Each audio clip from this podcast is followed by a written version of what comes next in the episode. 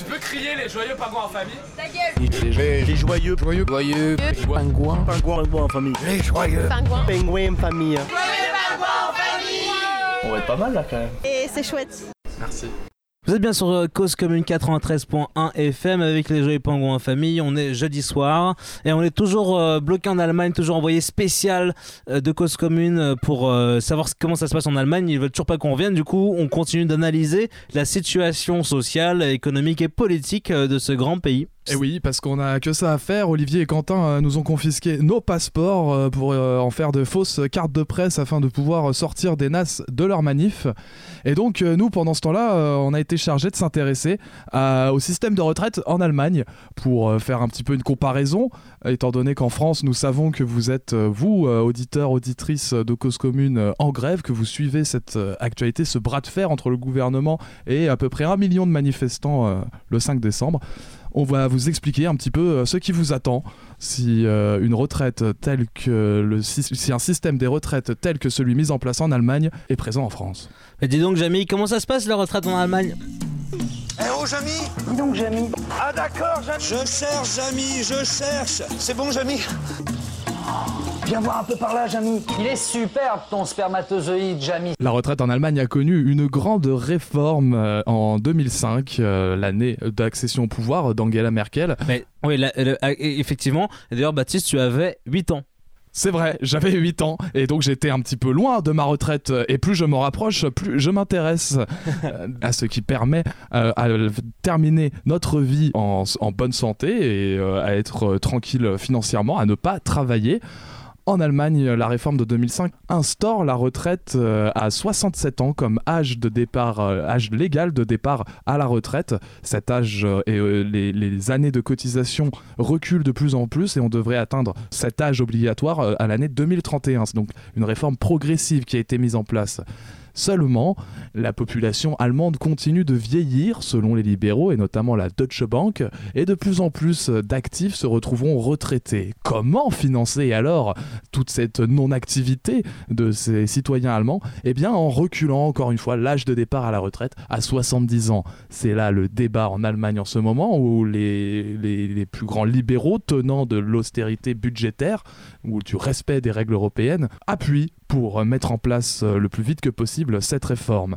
Le SPD, quant à lui, partenaire de la coalition, se bat et a obtenu ces derniers jours une pension plus élevée, une augmentation des pensions de retraite en Allemagne. Il faut dire que le problème avait fait débat lors de la campagne présidentielle de 2017. 900 000 retraités en allemand âgés de 65 ans ou plus se retrouvent obligés de travailler pour arrondir leur fin de mois. C'était l'instant retraite, comment ça se passe la vie en Allemagne.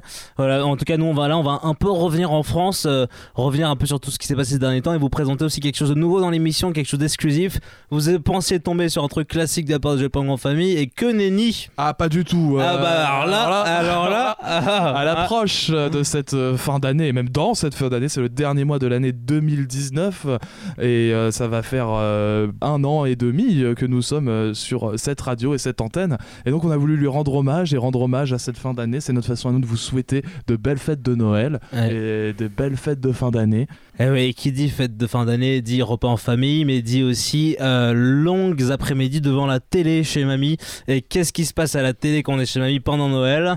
Il y a le zapping. Eh oui, le euh, zapping de Noël. Alors, on vous avait fait un petit zapping de Noël rien que pour vous. Et c'est parti, c'est en exclusif avec le Japon en famille. Le zapping de la De banquise. tu vois l'image. L'image. On pense souvent à l'image euh, Lénine au-dessus euh, du peuple. voilà. Daniel Cohn-Bendit, bah, tout ça, l'image quoi. Mais c'est quoi l'impact, la puissance, tu vois? Ouais, ça, ça, c'est- une bonne question. que- Comment l'image impacte ma pensée? Moi, je dirais que quand même, quand une image vient à moi, s'incruste dans ma mémoire, et après, je vis avec elle. Et du coup, t'as grandi avec des images, en fait. Bonsoir, bienvenue sur France 2, je suis Élise Lucet et Cache Investigation vous donne rendez-vous ce soir pour un reportage sur l'image. La perception de nos jeunes est en danger. Influencés par des réseaux sociaux tels que Instagram, Facebook ainsi que Twitter. Quel impact sur notre jeunesse et sur notre futur? C'est ce soir dans Cache Investigation. Quelle est l'influence d'Instagram aujourd'hui euh, sur nos jeunes? On parlait souvent dans les années 90-2000 de l'influence des jeux vidéo sur le comportement des jeunes. Ça a d'ailleurs suscité des débats sur des comportements violents observés euh, dans l'espace scolaire ou sur une radicalisation de la jeunesse. Est-ce que l'image euh, aujourd'hui des réseaux sociaux, d'Instagram et de Facebook impacterait la jeunesse? C'est une question aussi à se poser à propos de l'image d'aujourd'hui. Quand tu repenses à ta, euh, finalement, quand tu repenses à ta vie, C'est une image. c'est ima- des images, ouais, c'est des des images qui te ouais. reviennent. Et donc une image fige un instant et, et représente quelque chose et forcément elle t'influe. C'est ça, euh, c'est ça qu'il faudrait dire. Par exemple. vous vous appelez euh, Kaida Ouais, c'est ça. Qu'est-ce que vous êtes en train de faire? Un selfie Ouais, selfie, euh, on prend ce filtre. euh, déjà, il est trop moche. Kaina a 12 ans. Tous les jours, elle se photographie environ 5 fois. Ce feed là, c'est genre, mais c'est God quoi. Le filtre gold, God- c'est God. c'est God? God. Ça veut dire quoi, God C'est- bah, c'est le plus grand quoi. Qui ne connaît pas le roi Soleil Ce roi dont l'image est restée marquée dans tout le peuple français comme le roi le plus grand. Ce roi Soleil, Louis XIV, qui a décidé de faire ses... Ce roi Soleil, Louis XIV, qui a décidé de poser ses valises près de Versailles, euh, n- n'hésitait pas à faire tourner son image en ne faisant appel à certains peintres illustres et connus. Mais moi, je voudrais dire une chose avant tout. Euh, Aujourd'hui, on n'a plus le droit de, de se revendiquer bourgeois. Je sais pas pourquoi ça, ça- ça gêne tant de personnes. Moi, je suis bourgeois et, et- et voilà, je le vis très bien. Euh, J'habite dans un immeuble. Je, je n'ai pas à rougir de ma situation de bourgeois aujourd'hui. J'habite dans un immeuble luxe. Graffiti, rap, breakdance, tous ces mots-là, toutes ces images, vous les connaissez si vous traînez dans les banlieues, dans les scènes underground de la Seine-Saint-Denis. Salut, salut, moi je m'appelle Paul, euh, bah, je représente euh, le Marais, je suis au lycée Victor Hugo, terminal L. J'ai redoublé ma première et puis voilà, mais moi ma passion, euh, je graffe dans la rue. Et euh, j'utilise un style aware. Dis donc chérie, qu'est-ce que tu pues de la gueule Ah ouais, c'est vrai. Tu t'es pas brossé les dents depuis mille ans Bah non, j'utilise maintenant du charbon. Le charbon Du charbon, c'est du savon pour les dents. Oui, euh, bonjour, Euh, je suis effectivement peintre et, j'ai fait une thèse sur la, peinture à la Renaissance. Renaissance, on dit comme ça en français Et alors, euh, oui, genau. Les peintres de Louis XIV, euh, ils avaient une peinture spéciale pour le rendre euh, plus beau. Mais souvent on dit c'est Louis XIV qui a, qui a imposé ce- cette huile et cette peinture. Mais en fait, c'est un progrès technique dans l'art et dans la peinture. Et cette émission euh, va parler de la mer. Elle s'appelle L'encre de la marine. Euh, c'est la représentation de Thalassa sur euh, Cause Commune. Je crois que le thon est un point de détail de l'océan, n'est-ce pas? Il faut savoir que les sushis sont principalement composés de saumon. Alors on peut clairement dire que le thon est un de détail, mais je n'ai pas peur de le tuer. Je ne suis absolument pas d'accord avec ce que vient de dire le présent député. Monsieur le Président, je voudrais rappeler que la surpêche des poissons dans les océans, que les chalutiers à la pêche électrique, que les euh, marins euh, pirates qui piratent nos zones et nos eaux territoriales européennes. Je voudrais dire, Monsieur le Président, qu'il serait temps d'agir contre cette, euh, ce productivisme qui détruit la planète, qui détruit le contrat social et qui détruit l'économie de nos États. Ministère de l'Éducation nationale, bonjour. Toutes nos lignes sont occupées. Nous vous prions de patienter quelques instants. Un opérateur va vous répondre. Bonjour, je m'appelle Paul, j'ai 37 ans, je suis informaticien. Je cherche une femme entre 22 et 30 ans, belle, amusante, souriante et attentive. Tu sais que la baleine, c'était celle euh, qui crachait le plus de sperme dans l'océan Où la situation est tendue, extrêmement violente. euh, Il y a déjà eu trois morts. Et euh, bonjour Quentin, comment ça va? Salut Alors qu'est-ce que tu peux nous dire là euh, de la situation euh, dans laquelle tu te trouves Alors là, euh, ouais, c'est extrêmement violent. Et d'ailleurs, les policiers n'hésitent pas à faire usage de leur arme à feu pour di- dissimuler, la- disperser la, foule. Et d'ailleurs, un policier braque depuis 5 minutes un, pistolet contre ma tempe, mais je garderai du coup le direct de l'info. Je précise que Ça a coupé, on a perdu la régie, mais vous êtes toujours sur causecommune93.fm. Ici William, en attendant qu'on retrouve le euh, contact avec nos envoyés spéciaux Olivier et Quentin, on va s'écouter à la compagnie Joli Môme. Je voudrais apporter mon, mon avis sur, sur, sur cette grève qui frappe la France avec, euh, comment dire, avec passion, avec détermination, mais qui fait un petit peu partie de la culture française telle qu'on la connaît depuis Balzac, qui disait notamment J'aime discuter et j'aime encore mieux me confronter.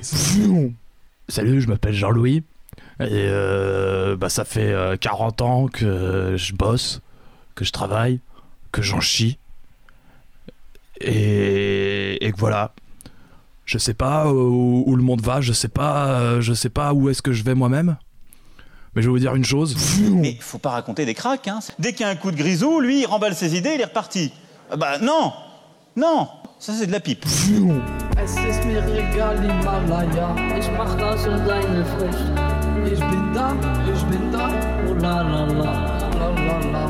Mein, da, mein. Die Welt oder nichts. Ge, ge, ge, ge, ge, genau.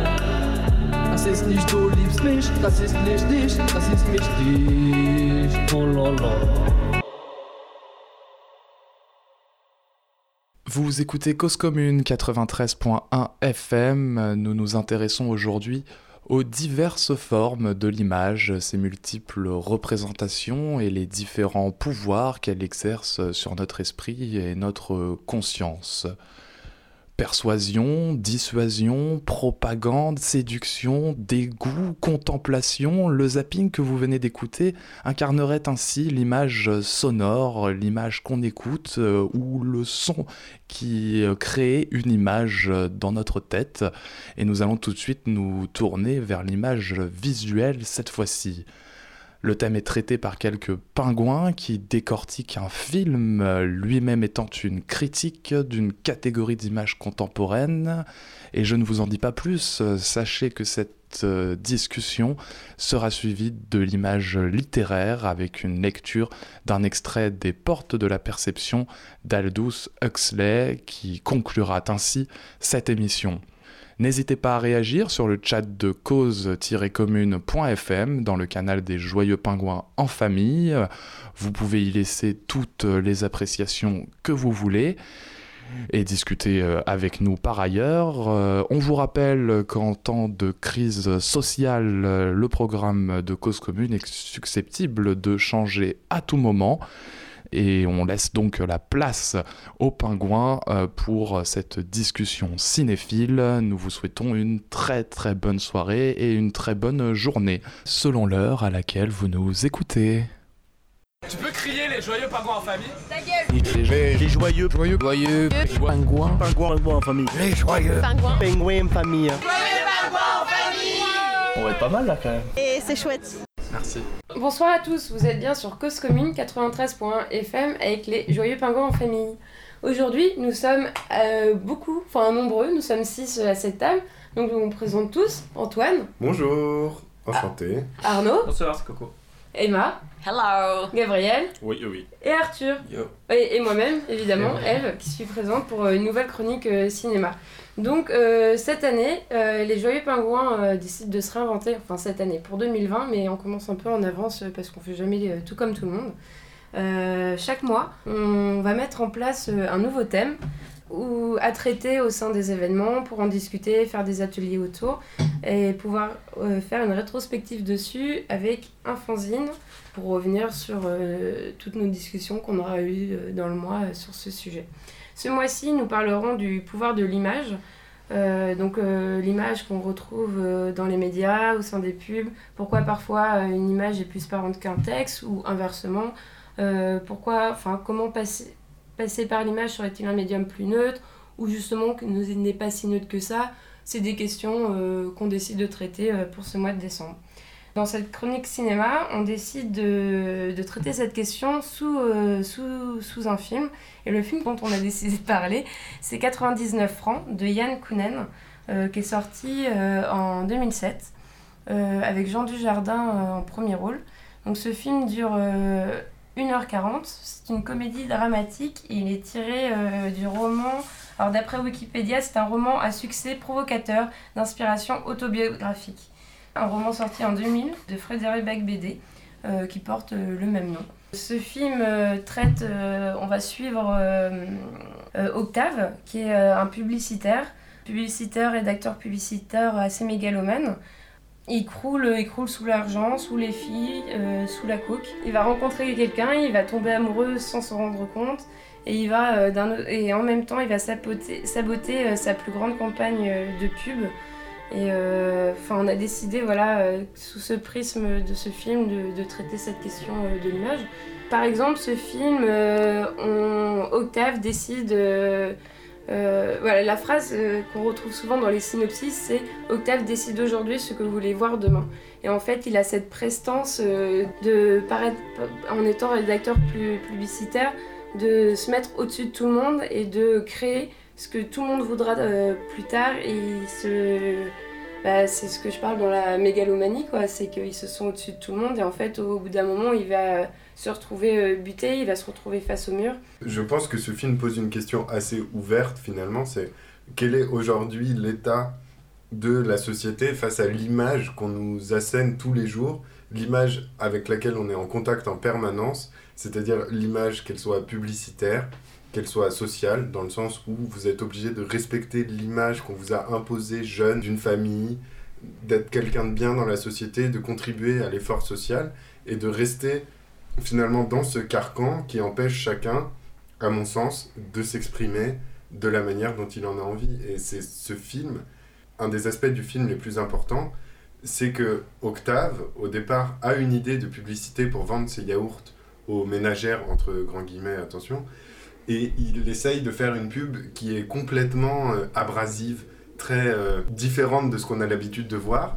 et il se fait tacler au sens propre par la personne qui a commandé la publicité, Ouais, et ça montre que artistiquement, il peut pas s'exprimer, artistiquement, il doit respecter le cahier des charges qu'on lui a donné, et du coup, c'est peut-être ça qui provoque son burn-out, entre guillemets, au début du film, c'est qu'il puisse pas faire son travail. Oui, après, euh, son travail tel qu'il est présenté euh, au début, même lui, il a l'air euh, de le prendre de manière euh, très large en disant Moi, ce que je fais, je mets des jolies nanas qui rigolent sur la plage en soutif, en maillot de bain, et, je fais des blagues vaseuses là-dessus, quoi. Donc, c'est même lui, il a l'air de le prendre assez à la légère, son travail premier, quoi.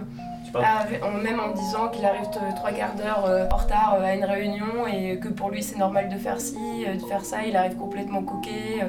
Oui, alors ça, c'est quand même un roman d'inspiration Oui. euh, autobiographique. c'est Beck BD qui a écrit ce roman, donc je pense qu'on va pas s'étendre là-dessus. Mais là, tu parlais de la, de la scène de la réunion, c'est ça? Oui, je parle, ouais. Enfin, Antoine aussi. Parce que justement, genre, moi je l'avais vu euh, une première fois il y a très longtemps à ce film. Effectivement, il y avait ce côté où il est, euh, un peu empêché de- dans sa créativité. Mais à la fois, en le revoyant, là je l'ai vu il y a quelques jours du coup, je, me dis qu'il a pas. Enfin, j'ai peut-être euh, un, mauvais avis. Mais il a pas tort, je trouve, le, méchant du leur, euh, quand il dit justement pourquoi l'humour en fait? Oui, effectivement, c'est mieux que la, la, pub banale. Mais pourquoi est-ce qu'il pourrait forcément. Est-ce que c'est mieux de faire rire que de faire rêver? Puisque dans tous les cas, c'est pour faire vendre quelque chose. Donc, Moi, je l'ai vu vraiment comme l'artiste brimé qui doit respecter son cahier des charges et qui finalement fait un travail de, attention, sans aucune euh, prétention, un travail de technicien, alors que lui a l'aspiration d'être créatif et que finalement il est brimé par son patron. Est-ce que tu penses pas que justement le, la réalisation qu'il a, c'est qu'il pensait pouvoir et être un artiste dans ce, ce métier, alors qu'en fait ce métier n'est absolument pas un métier d'artiste, mais un métier de marketeur, et que oui, il y a, tu, tu as besoin d'une fibre artistique pour pouvoir transmettre un certain, un certain feeling aux gens, une certaine... bah, ta pub elle a telle couleur, elle a telle euh, direction artistique. euh, et au final, tu le vois, il est pas sérieux dans son travail, même quand il se prenait pour un artiste, comme disait Eve, il se ramène à des soirées, il est coquet tout le temps. Bon, c'est le milieu aussi, mais bah, il prend pas les choses au sérieux. Puis il se prend cette claque de bah t'es pas sérieux alors qu'il voulait faire autre chose. En fait, tu te rends compte que lui il est pas sérieux parce qu'il est dans le milieu et qu'il a été poussé dans ce milieu et qu'il il incarne les valeurs et les, les- les schémas de ce milieu, tu vois, et la réussite de ce milieu. Et en même temps, genre, euh, bah, il se rend compte que bah, il est pas ce qu'il veut, il est pas ce qu'il pensait, et en même temps, il est pas où il est, il voudrait être, et que il burn out à cause de ça. Moi, je pense que c'est Enfin, je sais pas, je, je Ouais. vois plus comme ça, si tu veux. Alors déjà, euh, petite rectification, euh, arrêtez de dire le mot burn-out, vraiment. Et euh, après, je rejoins Arthur par rapport à l'image en fait qui renvoie de lui-même. Et je pense que, tu vois, quand le quand Duller justement lui demande pourquoi faire de l'humour, je pense que lui, en tant que publicitaire, l'image qu'il veut renvoyer en fait de lui-même aux autres, c'est euh, quelqu'un de surconfiant qui sait ce qu'il fait et qui gère son métier en fait. Et c'est pour aussi se persuader lui-même d'être capable de ça. Et qu'au final, il perd complètement pied là-dedans. Parce que il sait pas pourquoi il fait ça. À part avoir de la reconnaissance sociale, à part avoir. euh, Enfin. Ouais, être être- riche, être euh, avec plein de nanas devant lui. euh, je pense que l'overdose arrive dans, dans un moment propice parce qu'il sait plus qui il est au final et quelle image il peut renvoyer de lui-même. Est-ce que du coup, c'est pas ça le pouvoir de l'image aussi, tu vois? C'est- Bien sûr. Est-ce que au final, le pouvoir de l'image n'a pas complètement bousillé sa vie aussi? L'image qu'il s'est donnée de lui-même, l'image qu'il donnait aux gens, et, et au final, ce qu'est la réalité, tu vois? C'est Est-ce que au final, cette, enfin, ce truc qu'on t'impose de il faut que tu sois comme ça, il faut que tu achètes ça, tu seras mieux avec cet habit, euh, je sais pas, euh, cette voiture elle pollue moins, euh, machin bidule, euh, regarde, tout ça c'est super pratique, tu peux mettre tes trucs sur les murs et tout. Enfin, euh, au final, est-ce que c'est pas ce, ce, ce, truc-là qui, qui rend les gens en fait euh, complètement dans le déni genre, euh, ouais, bah en fait, euh, je sais pas qui je suis, et, et voilà quoi. Enfin, ça rend les gens fous, tu vois. Que les gens qui achètent, tu vois, et du coup. Mais lui, il se noie là-dedans aussi, justement. ouais. C'est ça le image truc, c'est qu'il se noie dans l'image qu'il doit vendre, l'image qu'il a de lui-même, l'image qu'il doit donner aux Ouais. autres avec qui il travaille. Et au final, il n'arrive plus à faire la distinction entre son travail et sa vie personnelle et ce qu'il doit vendre. Ce qui aussi, ils veulent avoir l'image d'un gars cool, hein, qui fait Ouais, des bah oui, blagues c'est et tout. ça, parce que c'est du coup, publicitaire, bah, tu Et du coup, en fait, il est pas pro parce que justement, il veut trop faire le gars cool qui fait des blagues drôles, mais des fois, il faut pas faire des blagues drôles forcément. Ah bah oui. Et du coup, c'est le gars qui lui renvoie un peu à. Le... Enfin, c'est ça que tu disais peut-être. Ouais, bah oui, non, mais enfin, je pense que c'est- c'est un retour de ce que Ouais. lui, au final, il redoute. Et il se retrouve face à ça, il y a quelqu'un qui le recadre, Ouais. et là, il sait plus quoi dire parce qu'il sait pas comment vendre. Ouais. Et que lui Ouais, aussi, ça. il est victime, finalement, de son métier. Mm. Parce qu'il achète. euh, il achète aussi. Oui. Bah, et du coup, ouais, moi, ce que j'ai relevé d'intéressant euh, dans ce film, c'est qu'Octave, du coup, pur produit euh, du monde publicitaire et de l'argent jeté par les fenêtres. Parce qu'ils le disent même à la fin du film que euh, ils donnent le budget euh, euh, annuel euh, qu'on met dans les publicités et que rien que je crois que c'est euh, un cinquième ou un quart euh, de ce budget suffirait à. 10%. Ah oui, non, c'est- non, c'est 10% de ce budget suffirait à, à contrer, genre. euh, La fin le- Je crois 10% de la fin dans le monde, ou un, un certain. Non, non, la fin dans le monde. Donc euh, clairement, il est, un, euh, ouais. il est un pur produit de ce monde euh, autour de l'argent. Enfin, rien que les tournages, c'est c'est Mhm. aberrant. Et en fait, ce qui devient fou, c'est dans son délire, il, a, il se rebelle face à ce contre... euh, Enfin, il se rebelle contre ce monde-là. Il décide de, de diffuser euh, sa, sa propre publicité, donc on va éviter de trop en dire... euh, de tout dire non plus du film, il décide genre euh, de faire sa propre pub et la, la euh, à l'antenne euh, sans autorisation. Et il fait ça pour choquer, pour, pour dénoncer en fait le monde dans lequel il est. Et en fait, je trouve bizarrement, limite, je m'étais en train de me dire, genre, la pub qu'il a créée, euh, qui n'était pas commandée, j'avais l'impression, genre, qu'elle plaisait plus, en fait, qu'elle faisait euh, le, le taf. Elle était Et- très second degré en fait. Ouais, et le- en fait, le et second degré euh, a, a marché aussi. Ouais. Du coup, euh, C'est presque euh, il y a euh, ouais, c'est des questions euh, qui, euh, même quand tu fais une pub, genre t'es à l'opposé de tous les codes de la pub, bah, parfois ça marche aussi. Ouais. Donc c'est assez, euh, assez étonnant. Ce que j'ai bien aimé, c'est vraiment dans- par rapport à cette histoire d'image et cette, euh, cette l'ouverture à, à la fin qui nous ramène au début du film.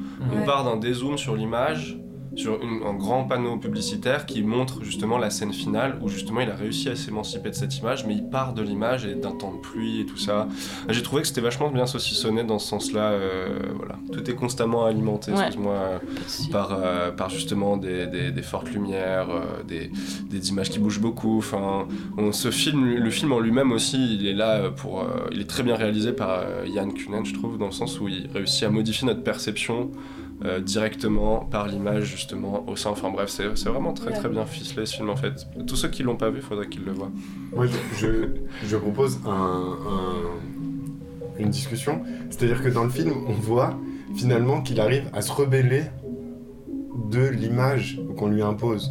Il fait cette fausse publicité pour être- prendre le contre-pied de l'image. Est-ce que vous pensez qu'on peut se rebeller d'une image en la dénonçant ou en se mettant à l'opposé d'une image Bah moi je suis pas d'accord, je trouve que euh, justement la, la pub euh, provoque entre guillemets qui fait, je trouve qu'elle est moins pertinente que la scène où tu vois justement une mère de famille qui est avec ses gamins qui courent autour d'elle et qui Ah doit Ah oui. choisir entre deux yaourts. Ouais. Je trouve que ça limite c'est beaucoup plus percutant que la deuxième pub qui met juste pour faire chier euh, Oui, le mec, on va pas se mentir. euh, ouais. Et, euh, et je trouve ça d'autant plus percutant au final où, bah voilà, t'as une scène et là ils te font ça va se passer comme ça dans Mhm. la vie réelle et ça va juste être une nana qui est en fin de journée avec ses gamins qui doit choisir entre deux yaourts qui aura probablement pas vu la pub et qui va prendre un yaourt au hasard parce qu'elle sera là en mode j'ai besoin d'acheter des yaourts et ok je prends celui-là tu vois Ouais, et il y a trois gosses autour de moi. C'est ça le,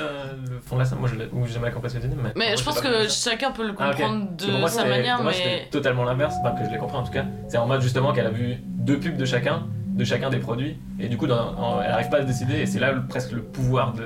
Moi, moi, que je voyais dans cette scène de l'image, c'est le fait de, de re- rendre complètement indécis. C'est en mode t'as des pubs de partout qui disent notre produit c'est le meilleur, notre produit c'est le meilleur, et au bout d'un moment, lequel est le meilleur, tu sais Ouais, pas faire de choix, ouais. t'es en mode ah bah celui-là euh, il fait 3 en 1, mais celui-là il est deux fois moins cher, et du coup, en fait, t'as- bah, c'est trop de choix, tu le choix, et là c'est vraiment trop de choix, plus tu le choix, plus la pub en plus t'enlève encore je suis d'accord ouais. Enfin, mais je pense qu'il y, y a différentes manières de Ouais. voir cette scène là Ah ok, mais, mais, du coup euh, j'avais pas, même pas pensé à ce que... Comment tu vu en fait. Et puis euh, oui, non, pour rebondir sur ce que Gab disait euh, juste avant, pour parler de l'atmosphère un peu plus générale euh, du film. Donc on joue vachement entre, euh, on sait plus trop ce qui est dans l'histoire, ce qui est réel, ce qui est dans l'imaginaire. Il nous et on part dans un trip, un coup on est dans un rêve. Puis même en fait le fait qu'à la fin on retourne dans la publicité qu'on a vue au début, donc on le revoit tomber dans le vide. Donc même moi à la fin je me suis dit mais est-ce que quand il est parti sur l'île désert, est-ce que c'était vraiment la réalité puisqu'après on revient euh, à ce qu'on a vu au tout début du film. Et je trouve en fait le, le film est bien ficelé euh, sur ça quoi. C'est qu'on sait plus quand il est dans son trip ou pas. En suivant Octave, euh, bon, on voit clairement que c'est un, un, dro- un drogué à la cocaïne, donc qui part dans ses délires, et que, que son imaginaire se confond avec la réalité, que, et que c'est un beau ch- euh, schmilblick, mais bien construit, et bah, qui nous arrive à toutes les réflexions qu'on a pu faire euh, depuis, euh, depuis qu'on a commencé euh, cette chronique. Arthur, euh, tu as... je trouve ce que tu décris, c'est aussi ce, qui, ce qui nous arrive en tant que consommateur, c'est-à-dire que bah, on est, enfin tout le vocabulaire que tu utilises, que ce soit illusionné, que ce soit, est-ce que c'est la réalité, est-ce que ça ne l'est pas, enfin comme quand tu commandes ton Big Mac, bah, tu sais que ton Big Mac il est pas comme genre ce qu'il y a sur l'affiche, tu vois. Ouais. T'as tout à fait raison, Tout, mec. tout est, enfin c'est c'est marrant comment cette discussion tourne sur sur des trucs et le vocabulaire se sent de plus en plus sur la question de qu'est-ce que cette image dans la pub principalement nous fait à nous. Enfin, personnellement, si je devais développer ça, moi je dirais que c'est, c'est, j'ai, j'ai très peur pour, euh, pour mon esprit, dans le sens où, euh, bah, quand, par exemple, je sais pas si vous êtes déjà arrivé dans le métro, de marcher, de faire juste un trajet, essayer de faire un trajet et de ne regarder aucun panneau publicitaire. Ah, c'est impossible. C'est impossible. Je- ma, tête tourne tout le temps et à force de le faire, tu peux, te- on va dire, t'entraîner à ne pas regarder. Au bout moment, tu t'en rends même plus compte que tu le fais, en c'est- fait. c'est- C'est des. Comment dire C'est arrivé à un point où, en fait, on a des réflexes euh, euh, de, dans nos vies, des habitudes qui, qui, qui sont, qui ont été ancrées par la pub. Je pense que justement c'est ce qui est voulu dans le film parce que euh, quand tu regardes même au niveau de la réalisation, euh, qu'il y ait des côtés euh, bah, cartoon ou BD je dirais en dessin ou qu'il y ait de l'image participative aussi. Au final quand quand il y a un dialogue entre deux personnages et que là genre Jean Dujardin s'arrête, regarde la caméra et te parle en tant que spectateur, c'est l'image participative et c'est ça aussi qui t'alimente. Et je pense que justement, c'est pour faire un parallèle avec la pub qu'on voit tout le temps et on est alimenté par ça. Et pour nous, c'est normal en fait, c'est naturel, on l'a accepté et jamais on va se poser la question de euh, ah, est-ce que cette pub est bien ou pas, machin, parce qu'on va l'intégrer inconsciemment de toute manière. Ah oui, on est né dedans, on a toujours été versé dedans, donc euh, c'est. C'est. c'est- Oui, je, m'en rejoins totalement. Donc, je te propose euh, de conclure. Alors oui, pour conclure, bah, je vous conseille euh, à voir bah, pour s'amuser quand même, parce que ça reste un film drôle et, euh, et sympathique. Euh, délirer sur le monde, sur notre société, mais également pour reprendre un peu de recul avec tout ce monde publicitaire.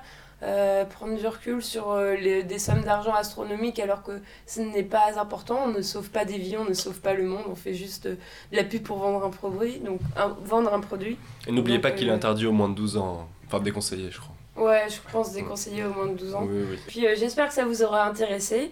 On vous invite à voir ce film et, et à vous intéresser à cette question autour de l'image. Vous pouvez nous Ah, si retrouver. vous avez la euh, flemme, vous le faites pas. Oui, vous n'êtes pas obligé de le faire, mais si, euh, si le film ne vous intéresse pas, mais la question vous intéresse, on vous invite à nous rejoindre le 21 décembre euh, au Grand Voisin. Euh, c'est un samedi, il me semble. Ah, c'est pas un jeudi? Ah non, c'est un Ah, samedi.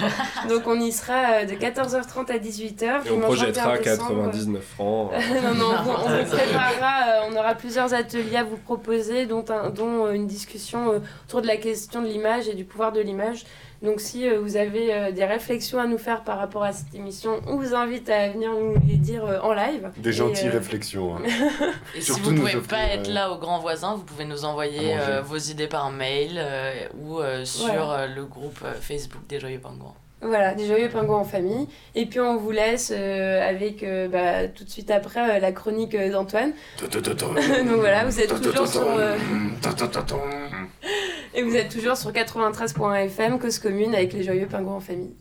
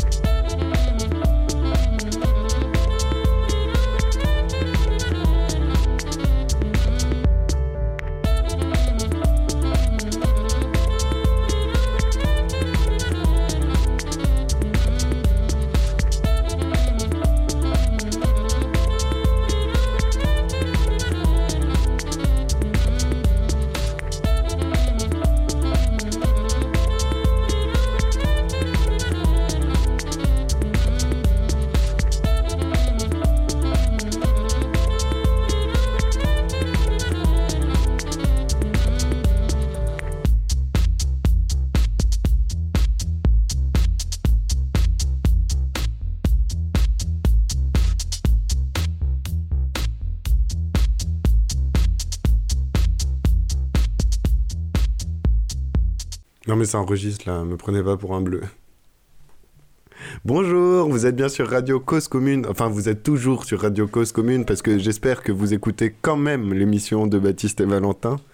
Même si je sais que votre maman préférée, c'est mon maman.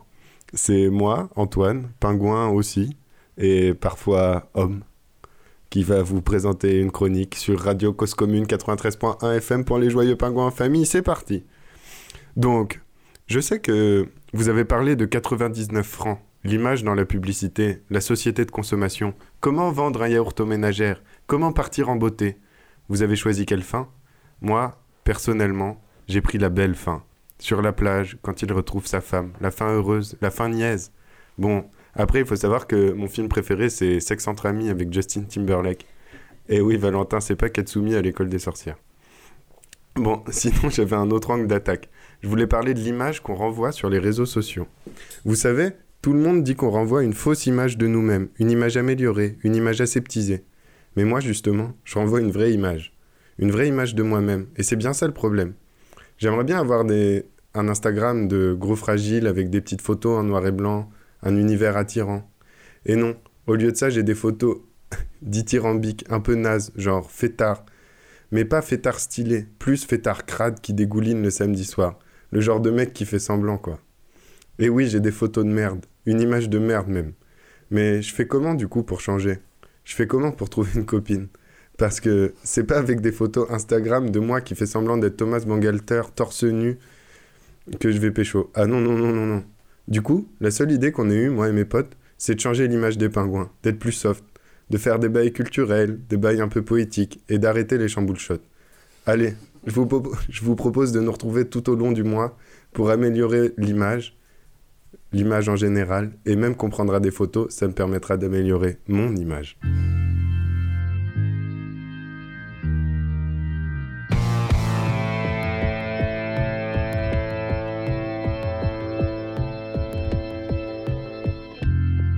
Je suis l'homme à la tête de chou.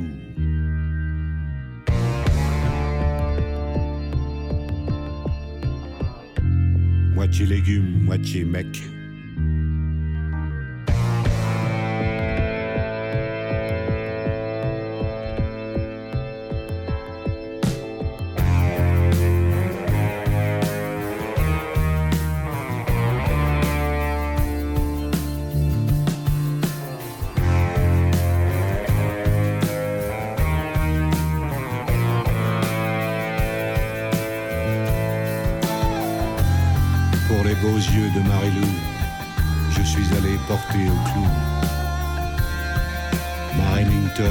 Mon break.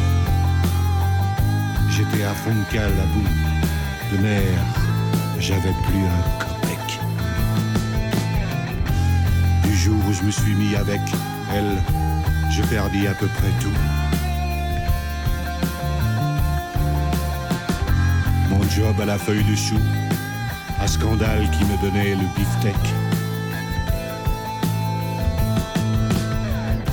J'étais fini, foutu, échec et mat aux yeux de Marilou, qui me traînait comme un blanc bec et me rendait moitié coucou.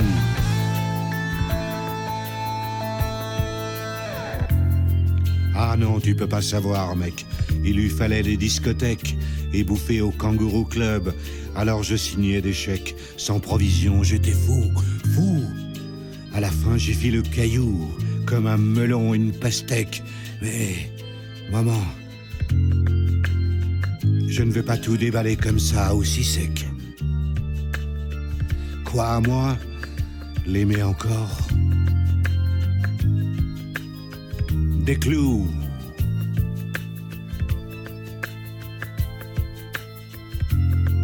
Qui et où suis-je? Chou ici ou dans la blanche écume d'Arec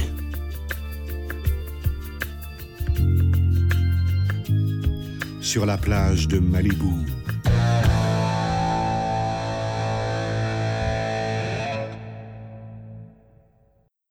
Vous êtes bien sur Cause Commune 93.fm avec les joyeux pingouins en famille. Je voulais vous présenter un petit texte, euh, un extrait de Les portes de la perception d'Aldous Huxley, en rapport euh, à méditer, euh, selon vous, avec notre thème du mois, le pouvoir de l'image.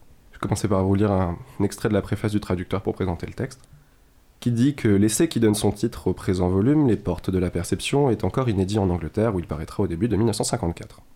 C'est la relation d'une expérience à laquelle s'est prêté Aldous Huxley par l'ingestion d'une dose de mescaline, alcaloïde actif du peyote, ce cactus indien qui procure des visions colorées, entre guillemets, accompagné de divers phénomènes psychologiques qu'on trouvera décrits ici avec une acuité et une précision qui font généralement défaut dans les récits de ceux qui prennent une drogue quelconque.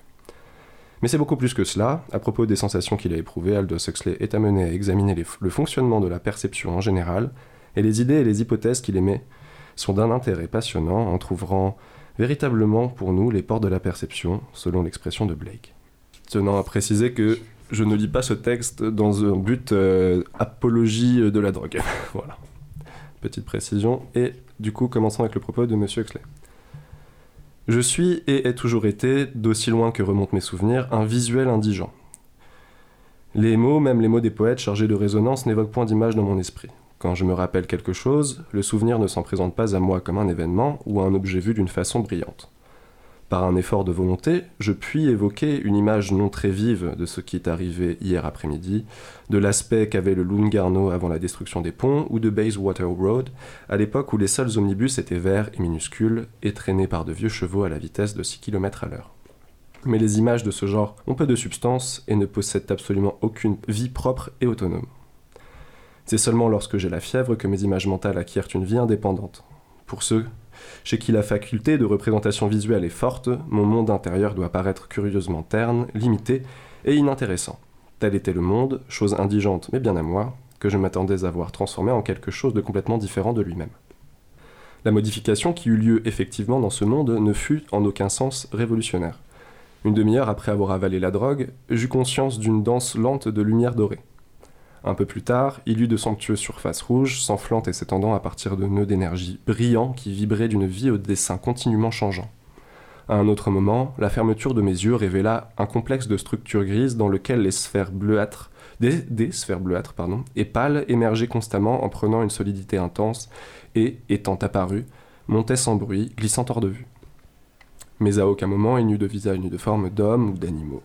Je ne vis pas de paysage, pas d'espaces immenses, pas de croissance ou de métamorphose magique d'édifices, rien qui ressemblât de loin à un drame ou à une parabole. Le grand changement était dans le domaine des faits objectifs. Ce qui était arrivé à mon univers subjectif était relativement sans importance. J'avais pris ma pilule à 11 heures. Une heure et demie plus tard, j'étais assis dans mon cabinet de travail, contemplant attentivement un petit vase en verre. Le vase ne renfermait que trois fleurs, une rose belle de Portugal largement épanouie, d'un rose coquillage avec un soupçon à la base de chaque pétale d'une teinte plus chaude, plus enflammée, un gros œillet magenta et crème, et, violet pâle à l'extrémité de sa tige brisée, le bouton fier et héraldique d'un iris. Fortuit et provisoire, le petit bouquet violait toutes les règles du bon goût traditionnel. Au déjeuner, ce matin-là, j'avais été frappé de la dissonance vive de ces couleurs, mais la question n'était plus là. Je ne regardais plus, à présent, une disposition insolite de fleurs. Je voyais ce qu'Adam avait vu le matin de sa création, le miracle d'instant en instant de l'existence dans sa nudité. Est-ce agréable? demanda quelqu'un. Pendant cette partie de l'expérience, entre parenthèses, toutes les conversations étaient enregistrées au moyen d'une machine à dicter et j'ai pu me rafraîchir la mémoire quant à ce qui a été dit. Je répondais ni agréable ni désagréable. Cela est, sans plus. Et ce n'était rien de plus et rien de moins que ce qu'il n'était, une durée passagère qui était pourtant une vie éternelle, un périr perpétuel qui était en même temps un être pur, un paquet de détails menus et uniques, dans lesquels, par quelques paradoxes ineffables et pourtant évidents en soi, se voyait la source divine de toute existence. Je continuais à regarder les fleurs, et dans leur lumière vivante, il me sembla d'essayer l'équivalent qualitatif d'une respiration, mais d'une respiration sans retour à un point de départ, sans reflux récurrent, mais seulement une coulée répétée d'une beauté à une beauté rehaussée, d'une profondeur de signification à une autre, toujours de plus en plus intense. Des mots tels que grâce et que transfiguration me vinrent à l'esprit, et c'était cela, bien entendu, entre autres, qu'ils représentaient. Mes yeux passèrent de la rose à l'œillet et de cette incandescente plumeuse aux banderoles lisses d'améthyste sentimentale qui était l'iris. Euh, les livres, dont étaient tapissés les murs de mon cabinet aussi. Comme les fleurs, ils luisaient, quand je les regardais, de couleurs plus vives, d'une signification plus profonde. Des livres rouges semblables à des rubis, des livres émeraudes, des livres reliés en jade blanche, des livres d'agate, d'aigue marine, de topaz jaune, des livres de lapis lazuli dont la couleur était si intense, si intrinsèquement pleine de sens qu'il me semblait être sur le point de quitter les rayons pour s'imposer avec plus d'insistance encore à mon attention. Et les rapports spatiaux? demanda l'enquêteur, tandis que je regardais les livres. Il était difficile de répondre. Sans doute, à ce moment, la perspective paraissait assez bizarre et les murs de la pièce ne semblaient plus se couper à angle droit. Mais ce n'était pas là l'effet réellement important.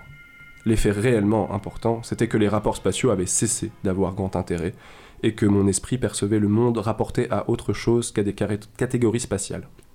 En temps ordinaire, l'œil se préoccupe de problèmes tels que où, à quelle distance, situé comment, par rapport à quoi. Dans l'expérience de la mescaline, les questions sous-entendues auxquelles répond l'œil sont d'un autre ordre. Le lieu et la distance cessent de présenter beaucoup d'intérêt. L'esprit effectue des perceptions en les rapportant à l'intensité d'existence, à la profondeur de signification, à des relations à l'intérieur d'un motif type. Je voyais les livres, mais je ne me préoccupais nullement de leur position dans l'espace. Ce que je remarquais, ce qui s'imposait à mon esprit, c'est qu'ils luisaient tous d'une lumière vivante et que chez certains, la splendeur était plus manifeste que chez d'autres. À cette occasion, la position et les trois, et les trois dimensions étaient à côté de la question. Non point, bien entendu, que la catégorie de l'espace eût été abolie. Quand je me levais et me déplaçais par la pièce, je pus le faire d'une façon absolument normale, sans méjuger l'endroit où se trouvaient les objets. L'espace était toujours là, mais il avait perdu sa prédominance. L'esprit se préoccupait primordialement, non pas de mesure et de situation, mais d'être et de signification. Et l'indifférence en ce qui concerne l'espace était accompagnée d'une indifférence vraiment complète en ce qui concerne le temps. Il semble y en avoir à foison. Voilà tout ce que je pus répondre quand l'enquêteur me demanda ce que je ressentais au sujet du temps. À foison, mais exactement combien, voilà qui était totalement à côté de la question. J'aurais pu bien entendu consulter ma montre, mais ma montre, je le savais, était dans un autre univers. Mon expérience effective avait été, et était encore, celle d'une durée infinie, ou bien celle d'un perpétuel présent constitué par une révélation unique et continuellement changeante. Quittant les livres, l'enquêteur dirigea mon attention sur le mobilier. Euh, la table, le fauteuil et le bureau étaient assemblés dans une composition ressemblant à quelques toiles de braque ou de Juan gris, à une nature morte ayant quelques rapports reconnaissables avec le monde objectif, mais rendu sans profondeur, sans aucune tentative de réalisme photographique.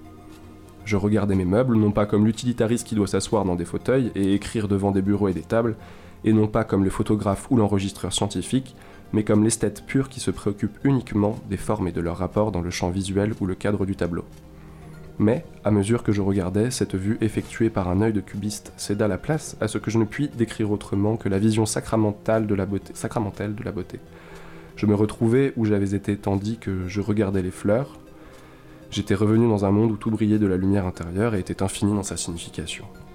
Les pieds, par exemple, de ce fauteuil, combien miraculeuse était leur tubularité, combien surnaturelle l'égalité polie de leur surface, je passais plusieurs minutes ou fût-ce plusieurs siècles, non pas simplement à contempler ces pieds en bambou, mais à les être, effectivement, ou plutôt à être moi-même en eux, ou, pour être encore plus précis, car le moi n'était pas en cause dans cette affaire, non plus qu'en un certain sens il ne l'était eux, à être mon non-moi dans le non-moi qui était mon fauteuil. À la ouais, fin. c'est- et, et là, j'arrive à la fin, du coup. C'est une petite conclusion, euh, enfin, pl- plutôt une ouverture qu'une conclusion, parce que j'ai pas forcément trouvé de, réflexion absolue là-dessus.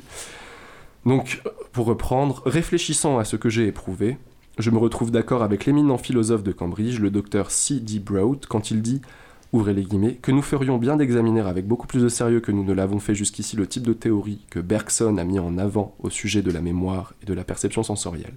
Ce qu'il suggère, c'est que la fonction du cerveau, du système nerveux et des organes des sens est, dans l'ensemble, éliminative et non productive.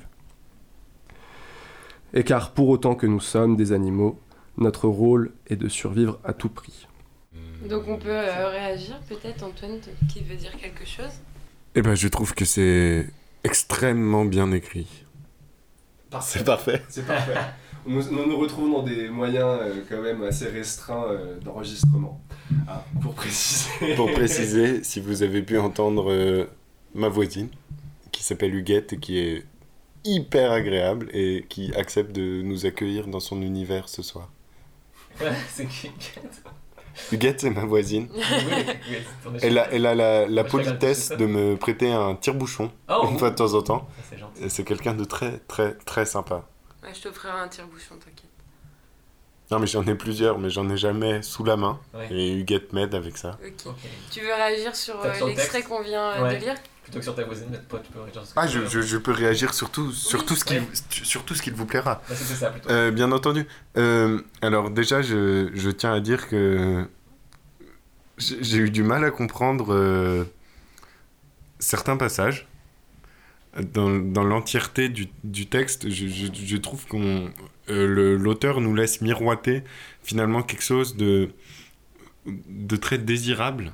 Bah, Enfin, personnellement, je n'ai jamais euh, essayé d'aller aussi loin que Huxley va dans ce texte, mais il nous laisse miroiter quelque chose qui a l'air absolument exceptionnel, mais qui finalement reste inaccessible, euh, déjà dans son illégalité et dans l'entièreté du geste qui permettrait d'accéder à un tel état.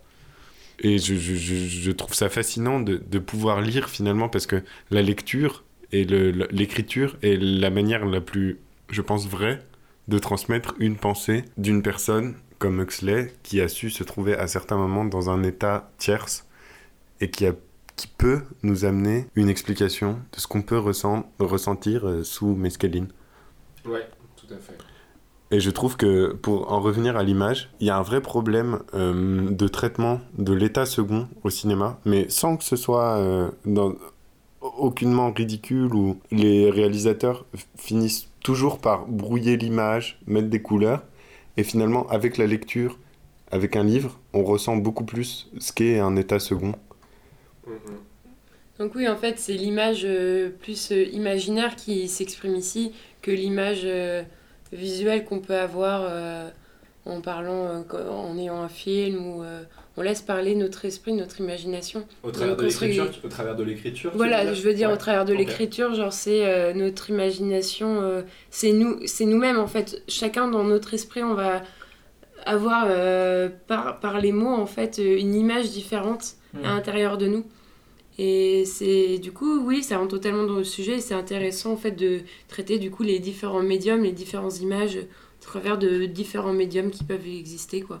Surtout que Huxley, justement, au début, le précise qu'il n'a- il, a une très mauvaise visualisation des objets et, et- et tout ça. Enfin, c'est ça que j'ai trouvé intéressant, c'est de voir aussi que l'auteur en question est pas du tout euh, familier à la visualisation à la base, en fait. Et Mm. que avec ça, il arrive, et par l'écriture et une expérience, il arrive à diffuser des images que nous, forcément, on adapte grâce à l'écriture. Mais euh, voilà, c'est ce que j'ai trouvé intéressant dans ce texte par rapport au notre petit thème du mois. Antoine, tu veux dire Mm. quelque chose?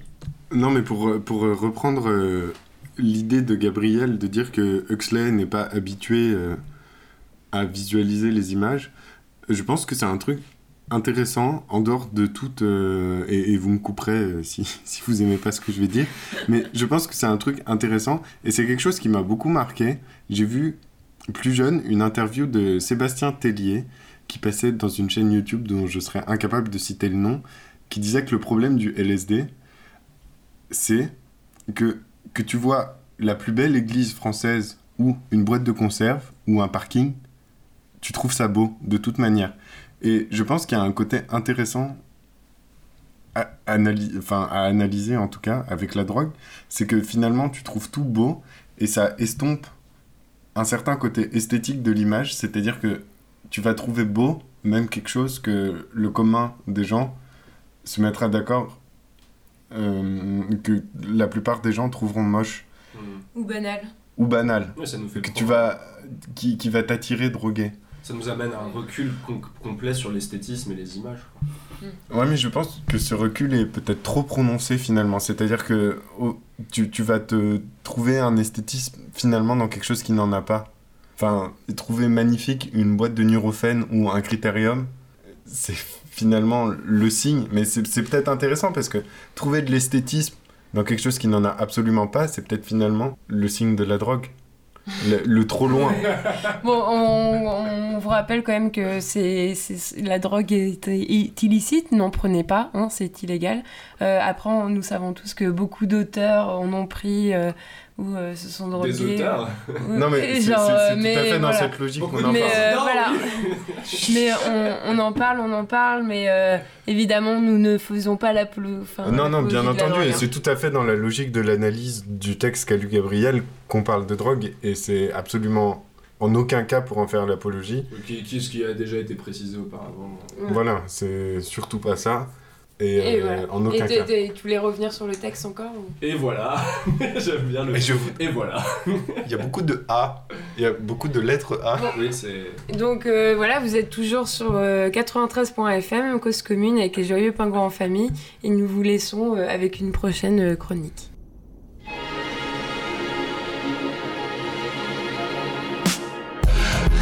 Qui c'est Oui, c'est l'adolescent à parler? Qui c'est l'adolescent? Oui, c'est l'adolescent? Qui a du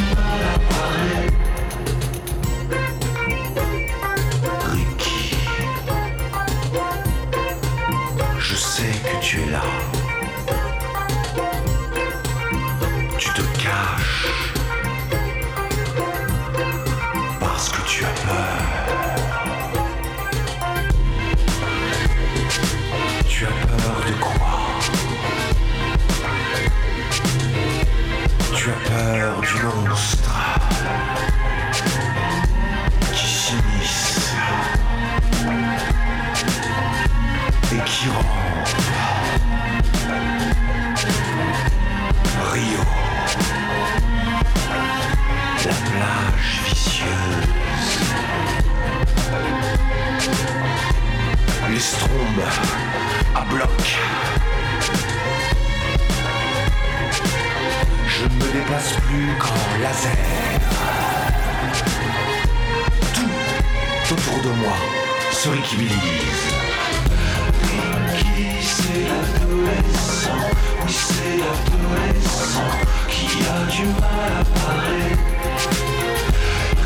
Qui c'est l'adolescent? Oui, c'est l'adolescent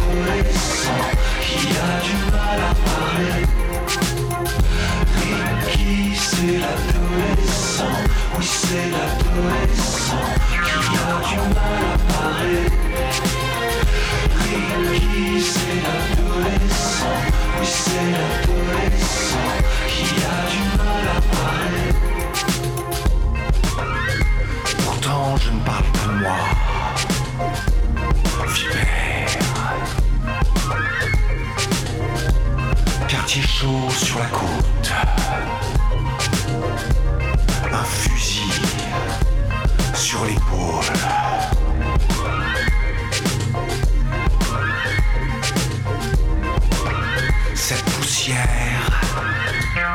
M'aveugle. Et je revois le monstre. Il s'approche. Il frappe. J'ai envie de tirer. Je vais lui tirer dans la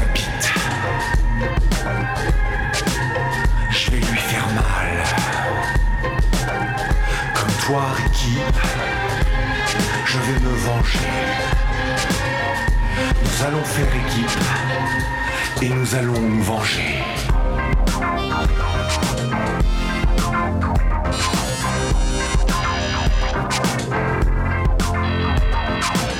Voilà. Nous sommes en route avec Ricky.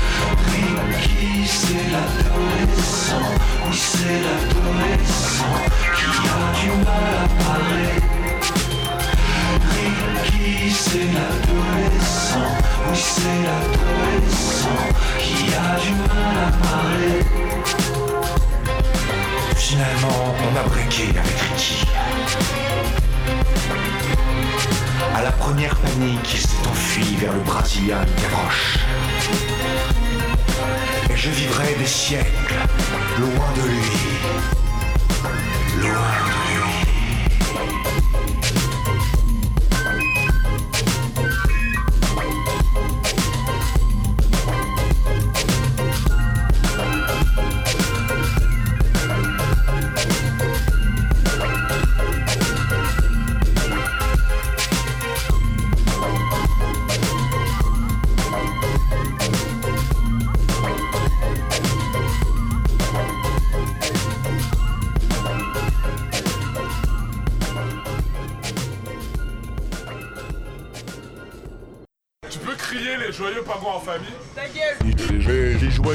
Joyeux, joyeux, joyeux, pingouins, pingouins, pingouins en famille. Les joyeux Pingouins. pingouins en famille. Joyeux pingouins en famille On va être pas mal là quand même. Et c'est chouette.